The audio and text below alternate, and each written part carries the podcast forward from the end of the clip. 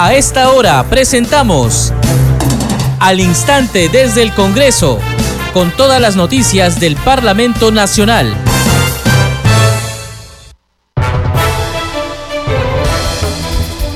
¿Cómo están? Bienvenidos. Esto es Al Instante desde el Congreso. Hoy es jueves 4 de agosto del 2022. Está con ustedes Perla Villanueva en la conducción, en los controles Franco Roldán. Estos son los titulares. La presidenta del Congreso, Lady Camones Soriano, participó hoy en la ceremonia por el Día del Juez y de la Jueza en la sede de Palacio de Justicia. El Pleno del Congreso se reunirá hoy desde las 4 de la tarde para aprobar el número de integrantes de las comisiones ordinarias y de la Comisión Permanente para el periodo anual de sesiones 2022-2023. Otro tema en la agenda es el proyecto de resolución legislativa que autoriza al presidente de la República a salir del territorio nacional del 6 al 8 de agosto de este año, con la finalidad de asistir a las actividades de la transmisión de mando presidencial de Colombia que se celebrarán en la ciudad de Bogotá. Y hoy se promulgó la ley que tiene por objeto eliminar el límite de edad máxima para el ejercicio de la docencia universitaria la ley aprobada previamente por el Congreso de la República modifica la ley universitaria con la finalidad de optimizar el principio de igualdad, de protección especial y garantizar el derecho al trabajo de los docentes.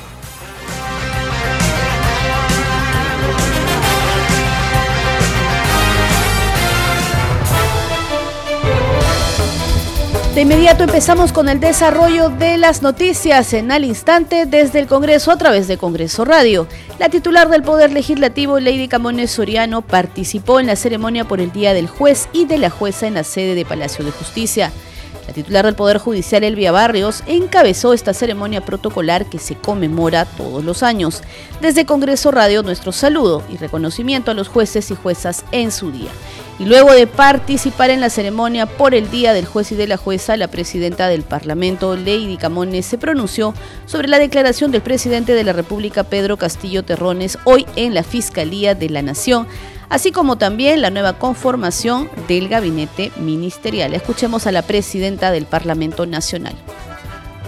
Es lamentable, ¿no? Lo que todo el país espera y sobre todo de él es la, que, se esclarezcan los casos, ¿no? Estamos hablando de casi ya un sexto caso en el cual está eh, siendo motivo de investigación o sujeto de investigación. Es lamentable este, esta actitud que ha tenido. ¿Qué mensaje está dando con esta postura?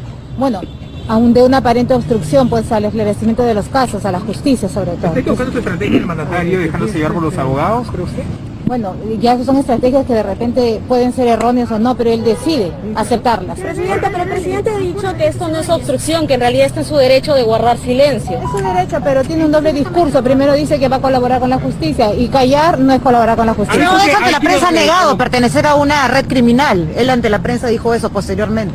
Bueno, es lo que puede decir. Esperemos pues eh, respetar la objetividad del Ministerio Público y mi solidaridad también con la fiscal de la Nación por todos este, estos, temas que están ocurriendo, pues aparentemente porque están afectando su tranquilidad, ¿no? Entonces nos solidarizamos con ella. No está, presidenta. El presidente también ha convocado a los partidos, ha dicho más temprano a un gabinete ancha base, los ha invitado a colaborar en, este, en este nuevo gabinete. ¿Qué opina usted respecto de eso? ¿Qué expectativas tiene? Es que lo que es lo que siempre dice, lo que siempre hace, pero lamentablemente pues los gabinetes que han venido siendo conformados no han estado a la altura de los requerimientos y sobre todo de cubrir las necesidades que el país tiene. podría colaborar con el gabinete, como dice? Difícilmente, difícilmente. ¿No cree que tal vez que colabore PP podría ser un consenso con el Ejecutivo? Difícilmente. La situación del Ejecutivo está muy delicada. En tanto, el Pleno del Congreso se reunirá hoy jueves 4 de agosto a partir de las 4 de la tarde para aprobar el número de integrantes de las comisiones ordinarias y de la comisión permanente para el periodo anual de sesiones 2022-2023. Así lo informó la titular del Poder Legislativo, Lady Camones, durante la sesión del Consejo Directivo del Parlamento que se realizó en la víspera. El informe es de nuestro compañero Hugo Tupac Yupanqui.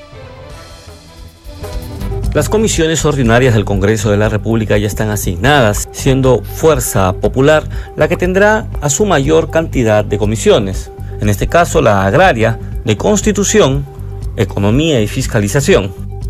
Perú Libre presidirá las comisiones de Ciencia, Justicia y Pueblos Andinos, mientras que la de Acción Popular, la de Energía y Minas, de Relaciones Exteriores y Transportes y Comunicaciones, siendo las tres bancadas con mayor número de integrantes y con más comisiones.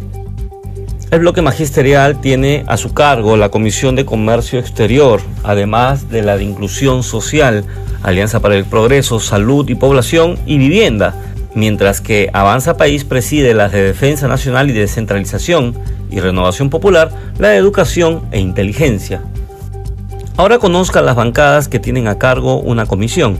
La nueva bancada de Integridad y Desarrollo, a su cargo la de Cultura, Perú Bicentenario, Defensa del Consumidor, Perú Democrático, la de Mujer y Familia, Podemos Perú con presupuesto, Somos Perú con producción y Juntos por el Perú presidirá la Comisión de Trabajo.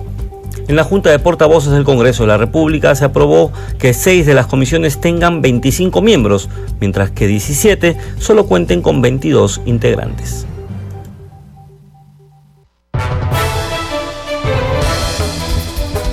Otro tema que verá esta tarde la representación nacional será el proyecto de resolución legislativa que autoriza al presidente de la República, Pedro Castillo Terrones, a salir del territorio nacional del 6 al 8 de agosto de este año y la otra propuesta que también se verá en el Pleno del Congreso se refiere al ingreso de tropas extranjeras a nuestro país. En otro momento, la presidenta del Congreso, Lady Camones Soriano, anunció que la semana de representación correspondiente a agosto de este año será del lunes 22 al viernes 26 del presente. Seguimos con más noticias sobre eh, lo sucedido en la víspera, la presidenta del Congreso, Lady Camones, notificó el martes 2 de agosto al presidente del Consejo de Ministros, Aníbal Torres, que no podía asistir por razones de agenda a la reunión convocada para la víspera en Palacio de Gobierno y al mismo tiempo le pidió coordinar una nueva fecha para ese encuentro.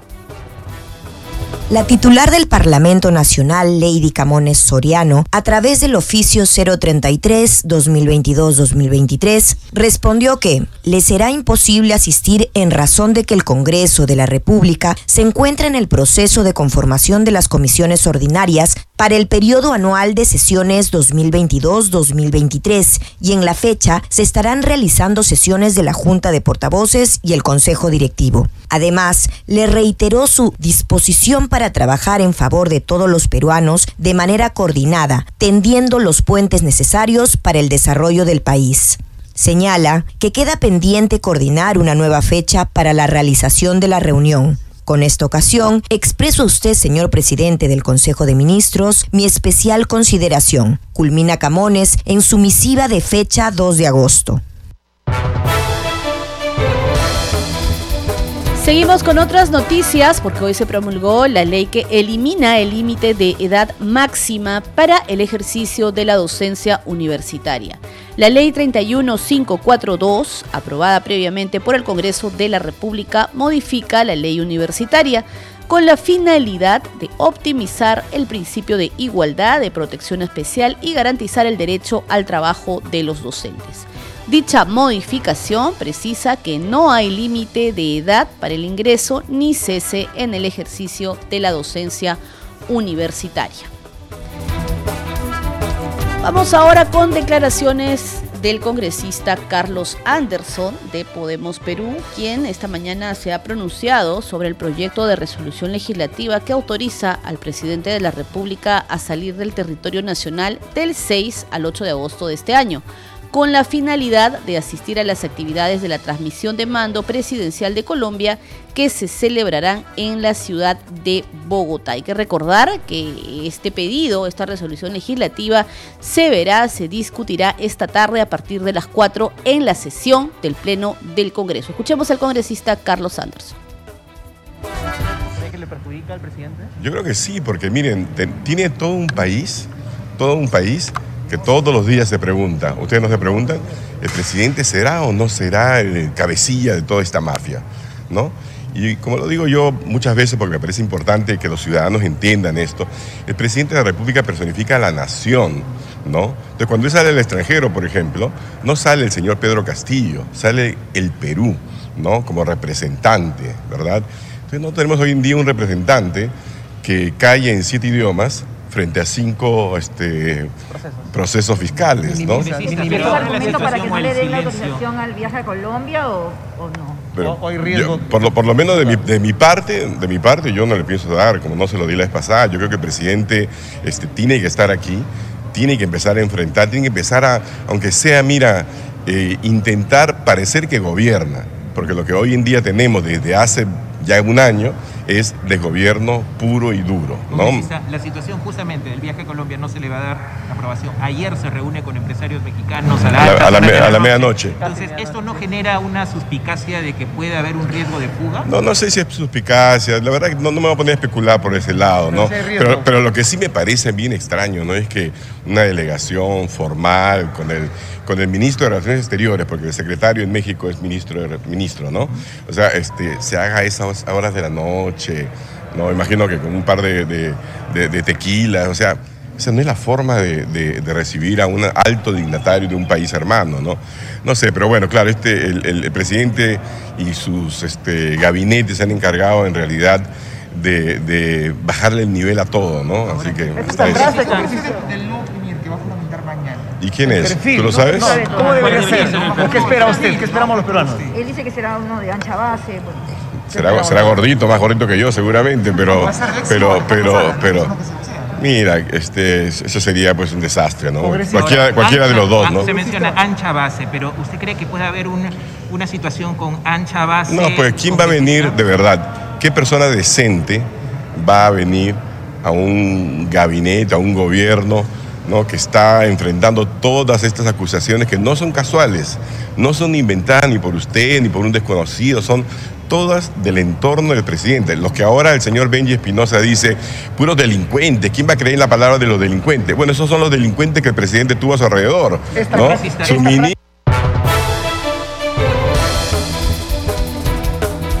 Por su parte, el congresista de Renovación Popular Jorge Montoya también se ha pronunciado sobre la declaración del presidente de la República Pedro Castillo hoy en la Fiscalía de la Nación, así como también sobre la conformación del nuevo gabinete.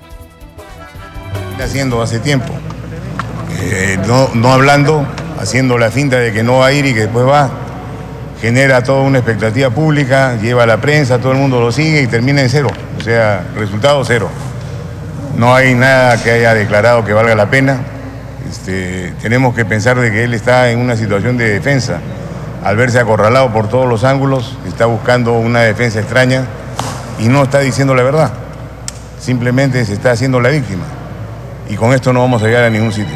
él niega de ser, eh, estar detrás de una este, organización criminal, ha dicho que no ha matado a nadie, que no ha robado a nadie, pero sin embargo guarda silencio ante el Ministerio Público. Claro, el tema es, este, no, el negar puede negar lo que quiera, pero tiene que contestar las preguntas del Ministerio Público, que eso es parte de la investigación y es lo que permite encontrar una lógica de una conducta criminal o no si no responde nada, no puede trabajar la fiscalía. Ahora, esa estrategia de guardar silencio, esperando que los otros eh, este, involucrados, investigados, declaren, digamos, para ver qué es lo que responde. Bueno, este, va a seguir con esto y va a seguir dilatando el tema. O sea, acá la solución, vamos a terminar haciendo la política. Eh, jurídica la veo bien complicada.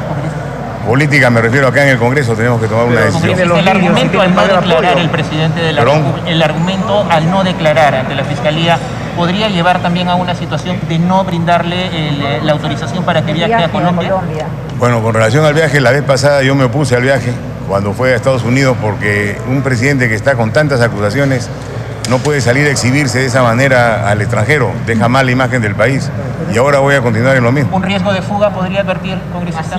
También hay un riesgo de fuga, pero el riesgo de imagen presidencial en el extranjero también es grave. Congresista, se ha anunciado que mañana va a juramentar el nuevo gabinete. El presidente ha señalado incluso que debe ser un gabinete de ancha base.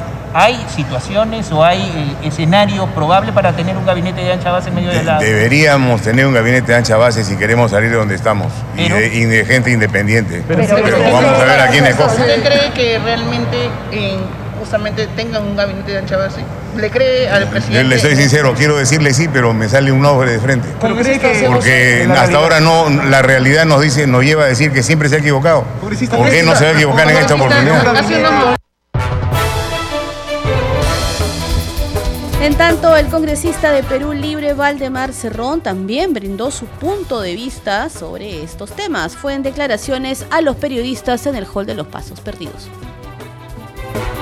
¿Cree usted, congresista, que la Fiscalía solicite, por ejemplo, impedimento de salida o quizás una detención preliminar para el presidente Pedro Castillo? Tendría que tener las eh, fuentes fidedignas, objetivas, si en caso tuviera que darse ese fenómeno. Mientras tanto, no lo hay. Congresista, eh, ha renunciado el secretario del despacho presidencial, el señor Jorge Alba Coronado. Tres secretarios en lo que va de la gestión de Pedro Castillo. ¿Cómo toma usted esta nueva renuncia? Como todo hombre de, la dialéctica, yo considero que los cambios siempre se van a dar, ¿no? Des- desventurado aquel que cree que todo, todo es eterno. Todas las cosas tienen que cambiar, tienen que renovar, y si es para mejorar, mucho mejor. Pero hablando de renovación, congresista, también Puede- ser en un día, los cambios serán así. Pero él había pedido también la renuncia a Beder Camacho, ¿no? Sin embargo, No sabría decirle, esas son decisiones del presidente. Como le digo, a mí no me extrañan los cambios, de repente a ustedes sí. Claro, pero Veamos el contexto, ¿no? O sea, este señor Alba Coronado renuncia y él había, pedi- él había pedido la remoción de 17 funcionarios porque estaban ligados Pero por al eso, presunto por- gabinete en la sombra. Entonces, Pero ya, es ya, incómodo para el presidente. No, ya renunció y se acabó. No, no se acabó porque, le menciono, son tres. eh, Por eso, no, es que ya hacer, ya, ya hacer páginas de cosas que se han acabado, ya cambió. Porque si analizamos, podemos entender. Para, el- no, lo que quieren hacer ustedes es un análisis para seguir, pues, de repente una opinión, una corriente opinión. Más bien veamos para adelante, veamos lo positivo. ¿A usted no le interesa analizar más a fondo eso? No, cuando ya renunció, ya renunció. Y no me interesa estar escarbando cosas que no nos van a ayudar al país. Esta visita de un diplomático de México a medianoche a Palacio, ¿cómo lo toma usted? Habría que preguntarle al diplomático cuál es la situación, cuáles son los motivos que tiene. De repente tenía que viajar temprano, o la- no hay coincidencia de horarios, habría que ver. que podría ser para un asilo político del presidente. Pueden señalar a algunos y otros no también. Hay que ¿Usted ha vivir de esas conversado cosas. recientemente con el presidente de la República? No, no, no he tenido la oportunidad de conversar, Ya. hemos estado ocupados acá con el tema de- propios del despacho congresal. Y en el caso de la designación del nuevo gabinete, el presidente ha dicho que ya se va a conformar el nuevo gabinete. Sí, yo creo que es necesario, por el bien del país, la conformación de un nuevo gabinete que sea más plural, más de repente de ancha base como se pide, y se mejore pues el tema de la comunicación entre el Ejecutivo y Legislativo. ¿No le ha vuelto a proponer congresista a usted como primero? No, esa es una broma que sacan en, Claro, sí, en el mismo Twitter que esa vez este, intervinieron, siguen sacando, pero yo ya aclaré que es falso. Así es. Congresista, quería saber si de Perú Libre han llamado a algún ministro para alguna cartera. No tengo conocimiento. Estás escuchando al instante desde el Congreso. Seguimos con más información. La presidenta de la Comisión de Ética Parlamentaria, Carol Paredes, informó que el informe final sobre el caso del congresista Freddy Díaz Monao será presentado el próximo 26 de agosto cumpliendo con todos los procedimientos. y el 8 de agosto estuviéramos presentando el informe de calificación, luego el 9 de agosto estuviéramos notificando como corresponde para que el 16 hasta para que hasta el 16 de agosto este presentar los alegatos, ¿no? Que ahí en esas fechas se estuviera venciendo el plazo. También el 22 este de agosto este se estuviera dando la audiencia una sola audiencia, que la que le llamamos audiencia única, para que el 26 de agosto podamos presentar el informe final. Nuestros oyentes deben saber, congresista, que este proceso se rige la comisión según el reglamento del Código de Ética y según el debido proceso. Así es, con el debido proceso y derecho de defensa también, porque este lo que nosotros como parte de la comisión de ética, eh, nosotros se tiene en cuenta las conductas del, del congresista o la congresista, ¿no? O sea, cuáles, eh, teniendo en cuenta este, esas acciones o este formas que van en contra de la ética del Congreso. Y además deberíamos aquí los 130 congresistas ser bastante este, cautos, ¿no? Bastante prudentes también porque tenemos que tener en cuenta que los valores y principios que llevamos nosotros como personas son esos valores y principios que tienen que ver con la con la con el respeto, ¿no? Eh, es fundamental. Lo que se vio ayer, congresista, es que los integrantes de la comisión parlamentaria que usted dirige y por supuesto usted también eh, pedían o coincidían en la necesaria celeridad de que este proceso pueda llegar a, fin de, de manera pronta, ¿no? Justamente nosotros estamos corriendo, le estamos poniendo toda la celeridad del caso y no es que uno este, quiera hacerla demasiada larga, ¿no? He estado leyendo algunos en algunos medios que algunas personas, incluso que han sido ministras, saben perfectamente cuáles son los procedimientos que se tiene que tomar en cuenta. Este, justamente cuando se trata, en este caso, el, el, la Comisión de Ética ve lo que le corresponde a los congresistas y que son parte de este Congreso a partir de haber, a partir de la fecha que ellos han asumido a ser congresistas, ¿no? Pero el tema mismo de la violación tiene que ver directamente con el Ministerio Público. Es allí donde se tienen que seguir con las investigaciones y en este caso la Comisión de Ética este, sanciona aquellas conductas no éticas, por ejemplo. Muy bien, congresista. Y luego de esto, de que se, se emita el informe final, pasaría al Pleno. Este, lo que nosotros vamos a hacer en caso ya de tener este clara la, la, la posible o la futura sanción es recomendar a través de, en este caso, a través de la de la subcomisión de acusaciones constitucionales, este, para que ellos tomen el caso, porque nosotros no tenemos esa esa este, facultad de del desaforo, ¿no? Es allí donde se tiene que ver este tema específicamente. Bien, congresista, ¿hay algo que quiera agregar o algún otro caso pendiente de ser visto en la, en la comisión que usted preside? Yo lo que tendría que agregar y pedir es que todas las mujeres de este país, en caso de que tengan este tipo de situaciones, ese tema que tenga que ver con la violencia este, sexual y cualquier otro tipo de violencia, tienen que denunciar, no tienen que quedarse calladas y tenemos que rechazar de plano cualquier acto violento. Nosotros no podemos este guardarnos esas cosas porque si no estuviéramos también este ocultando a esas personas que tanto daño hacen no solamente a las mujeres, sino a los ciudadanos y ciudadanas de este país.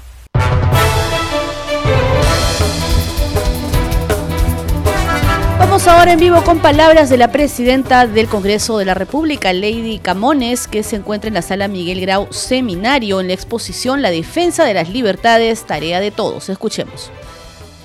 En las actuales circunstancias y en cualquier momento, en realidad, hablar de libertad o de libertades y su defensa siempre va a ser importante para nuestra sociedad, para todas las sociedades. Es tan relevante, por tanto, también su defensa que, por ejemplo, en el ámbito político, cuando un gobernante tiene dificultades, siempre tendrá la tentación de conculcarla de diversas maneras, restringiendo las libertades a los ciudadanos o restringiendo las libertades de información y o expresión, por citar algunas. Por ello, la libertad como pilar fundamental de la democracia debe ser protegida en sus diversas dimensiones. En relación al ámbito económico, que es el campo con el que se vincula esta comisión especial, nuestra Constitución ha dejado establecida de manera clara el marco que constituye, podríamos decir, el núcleo duro de nuestro modelo económico. Por un lado, la libertad de empresa y de iniciativa privada, vinculadas estrechamente también a la protección de la propiedad privada. Sin embargo, como todo derecho, también es importante por salud del propio modelo ser conscientes de los límites para no desnaturalizar el modelo social de mercado establecido en nuestra Constitución Política del Perú. He ahí donde encontramos el principal reto. Quiero destacar además que estos eventos contribuyen al, al, conocimiento y por tanto a la defensa de estas libertades. Por ello, felicito a la presidenta de la Comisión Especial Multipartidaria Pro Inversión y por supuesto al destacado expositor Roberto Salinas y a quienes han contribuido a la materialización de este magno evento. Gracias a todos ustedes por contribuir desde sus propios espacios en el desarrollo del país. Escuchábamos entonces las palabras de la presidenta del Parlamento Nacional, Lady Camones, en la exposición La defensa de las libertades, tarea de todos, organizada por la Comisión Especial Multipartidaria Pro Inversión. Congreso en redes. De inmediato le damos pase a nuestra compañera Danitza Palomino, que nos trae las novedades en las redes sociales. Danitza, te escuchamos. Muchas gracias Perla. Vamos a dar cuenta de las publicaciones en las redes sociales. Iniciamos con la cuenta oficial del Congreso de la República. Dice, conoce tu ley. Hoy se publicó la ley impulsada por el Congreso para eliminar el límite de edad máxima para el ejercicio de la docencia universitaria a fin de garantizar el derecho al trabajo de los profesores. Y publican un link que nos lleva a la ley. Vamos con otra publicación, esta vez de la bancada de Fuerza Popular. Dice lo último, los congresistas de nuestra bancada bancada eligieron como propuesta para la presidencia de la Comisión de Economía a la congresista Rosángela Barbarán. Vamos con otra publicación, esta vez de la congresista Milagros Jauregui, dice sobre el caso del menor de 9 años con parálisis cerebral que no accedió a una cama UCI en el Hospital Carrión, se accionó desde mi despacho mediante oficios y coordinaciones con el Ministerio de Salud. Actualmente el menor se encuentra en el Hospital del Niño y estoy vigilante del caso. Y finalmente una publicación de la congresista Silvia Montesa que dice lo siguiente, hoy conmemoramos el Día del Juez. Desde el Congreso Perú expresamos nuestro reconocimiento a todos los magistrados del Perú que tienen la alta misión de impartir justicia, contribuyendo así al fortalecimiento del Estado de Derecho y la democracia. Y utilice el hashtag Día del Juez. Bien, Perla, estas son algunas de las publicaciones en redes sociales. Adelante con usted en estudios. Bien, Danitza, muchas gracias por esa información. Este programa se escucha en las regiones del país gracias a las siguientes emisoras. Radio Inca Tropical de Abancaya Purímac, Cinética Radio de Ayacucho, Radio TV Shalom Plus de Tingo María, Radio Madre de Dios de Puerto Maldonado, Radio TV Perú de Juliaca Puno, Radio Amistad de Lambayeque, Radio El Pueblo de Ayacucho, Radio Satel Perú de Lampa en Puno, Radio La Voz del Valle de Aplao en Arequipa, Radio Estar de Moyendo en Arequipa, Radio Gaceta Ucayalina Online, Radio Líder de la Unión en Piura, Radio Victoria de Ocros en Huamanga, Ayacucho. Enseguida, los titulares de cierre. La presidenta del Congreso de la República, Lady Camones, expresó hoy su solidaridad con la fiscal de la Nación, Patricia Benavides, frente a la denuncia de amenazas contra su familia lamentó que el mandatario Pedro Castillo se haya rehusado a colaborar con la justicia, guardando silencio frente al Ministerio Público. Camones Soriano participó hoy en la ceremonia por el Día del Juez y la Jueza en la sede del Poder Judicial. El Pleno del Congreso se reunirá hoy desde las 4 de la tarde para aprobar el número de integrantes de las comisiones ordinarias y de la comisión permanente para el periodo anual de sesiones 2022-2023. Otro tema en la agenda del Pleno es el proyecto de resolución legislativa que autoriza al presidente de la República a salir del territorio nacional del 6 al 8 de agosto de este año, con la finalidad de asistir a las actividades de la transmisión de mando presidencial de Colombia que se celebrará en la ciudad de Bogotá. Hoy se promulgó la ley que tiene por objeto eliminar el límite de edad máxima para el ejercicio de la docencia universitaria. La ley aprobada previamente por el Congreso de la República modifica la ley universitaria con la finalidad de optimizar el principio de igualdad de protección especial y garantizar el derecho al trabajo de los docentes.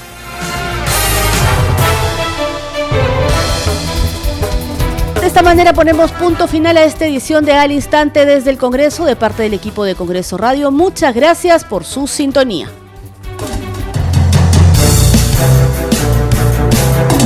Hasta aquí, al instante desde el Congreso, con todas las noticias del Parlamento Nacional.